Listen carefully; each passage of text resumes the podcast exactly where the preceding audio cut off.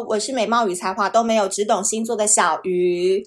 谢谢大家一路支持。我们今天小鱼星座当十二星座男生恋爱时，今天终于要来到这个系列了。这个系列呢，可以算是面瘫系列，讲的不是卖面的面啊，是脸部很瘫痪，然后要知道他们真实想法是非常困难的这一组星座，就是土象星座。那在节目的一开始呢，要跟大家温馨提醒哦，就是呢。呃，因为星座其实真的是一个很有趣，然后非常好讨论的一个话题，所以呢，有很多人因为星座开始认识自己、认识爱情、认识自己的职业发展方向。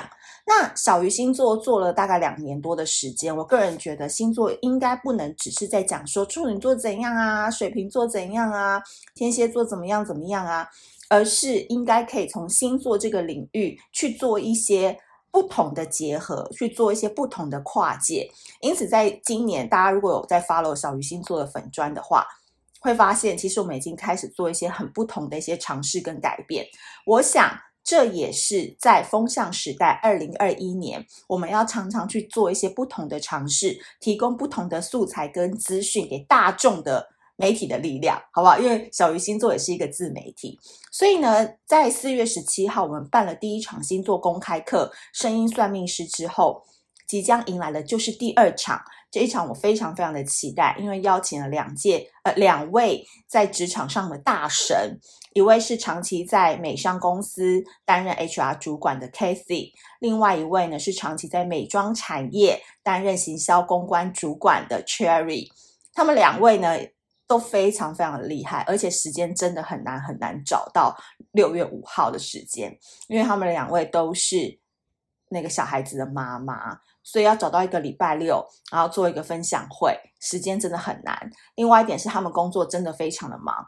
Kathy 现在是在你们知道一零一的七十五楼 那家公司上班，所以平常非常的忙碌。那 Cherry 呢是一个斜杠大师。他的本业之外，他还是主持人，他还是插画家，还开了店。所以这时间怎么运用管理，然后怎么在职场上当中让自己成为百分之一趴的职场抢手货？六月五号那一天，我都会请两位一起来分享。那当然，我本人一定也要下场的嘛，毕竟是我的主场。那大家也知道，就是我是一个在工作当中很做自己，但还没有很讨人厌的处女座。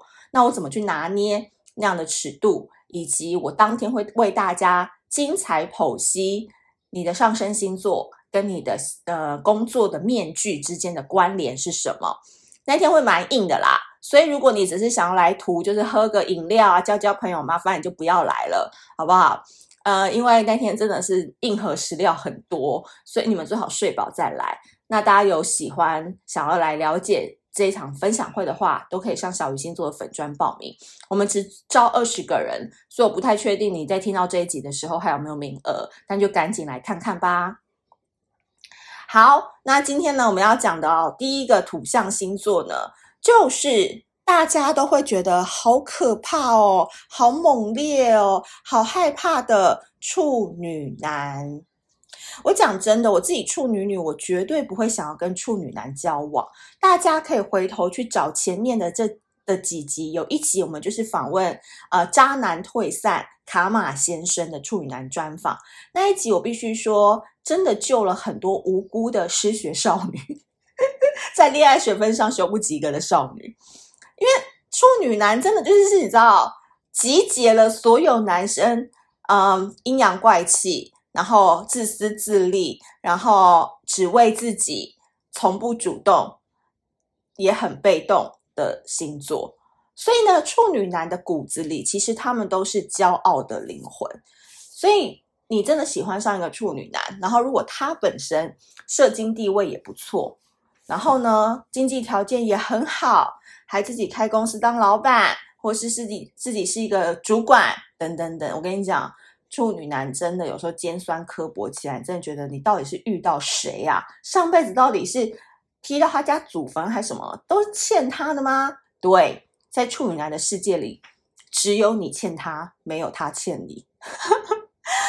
所以呢，处女男真的很少把别人哦放在眼皮底子底下去关照。就他眼里看不到其他人啦，因为他最爱他自己。讲真的，要一个处女男深爱上谁非常难，因为他们永远都在干嘛？权衡爱情。所以林俊杰不是有一首歌吗？叫《修炼爱情》，修炼爱情的辛酸，我们这些努力不简单。这首是唱给你们喜欢处女男的人，但对处女男本身来讲，他是在权衡爱情，斤斤计较。所以呢，可能喜欢约跑的处女男很多哦，这点我可以保证起来。因为要渣，处女男很渣，但因为他们非常的渣，就是他们如果真的想玩，是可以真的玩得很起来的。所以重点来了，当一个人谈的恋爱越多，这个履历越丰富的话，其实他越长大，他就越难越越来越难有心动的感觉了。所以这也是处女男悲哀之处啦，就是玩遍了世界，却找不到那一个可以停泊的港湾，悲哀哦。好，所以其实，哎，反向推论，处女男就会特别珍惜那一个瞬间令他动心的女人。那讲真的，你真的要瞬间动心，处女男才会瞬间掉进爱情漩涡里嘛？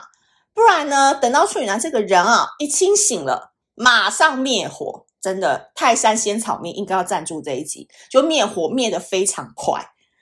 所以呢，你要发现这个处女男哦，骨子里的 M 属性特别严重，真的啦。喜欢处女男呢，就跟喜欢水瓶男是同一个概念，就是不要理他们，比他们更拽，比他们更慢回简讯，比他们更忽冷忽热，但前提是。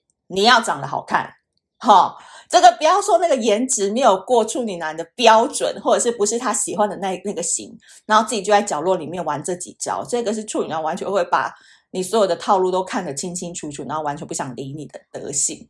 所以你最好呢，喜欢上处女男的时候，你先去垫一垫他以前喜欢过的女生是哪一种模样，是哪一种类型。通常土象星座的都比较好去有迹可循。所以这个部分你们可以放心。那处女男真的喜欢上你的话，就是说你真的对自己有把握，然后你也可以在这个呃弄他、跟爱他、跟虐他这三者之间做得非常好的话，处女男如果真的真的对你动心了，他过去这个狂妄一世的 S 男，他就会瞬间变成小奶狗。哎，我跟你讲，这个很妙哦。到小奶狗程度的处女男，真的，一瞬间你都会觉得他是谁？怎么挑战性都没有了？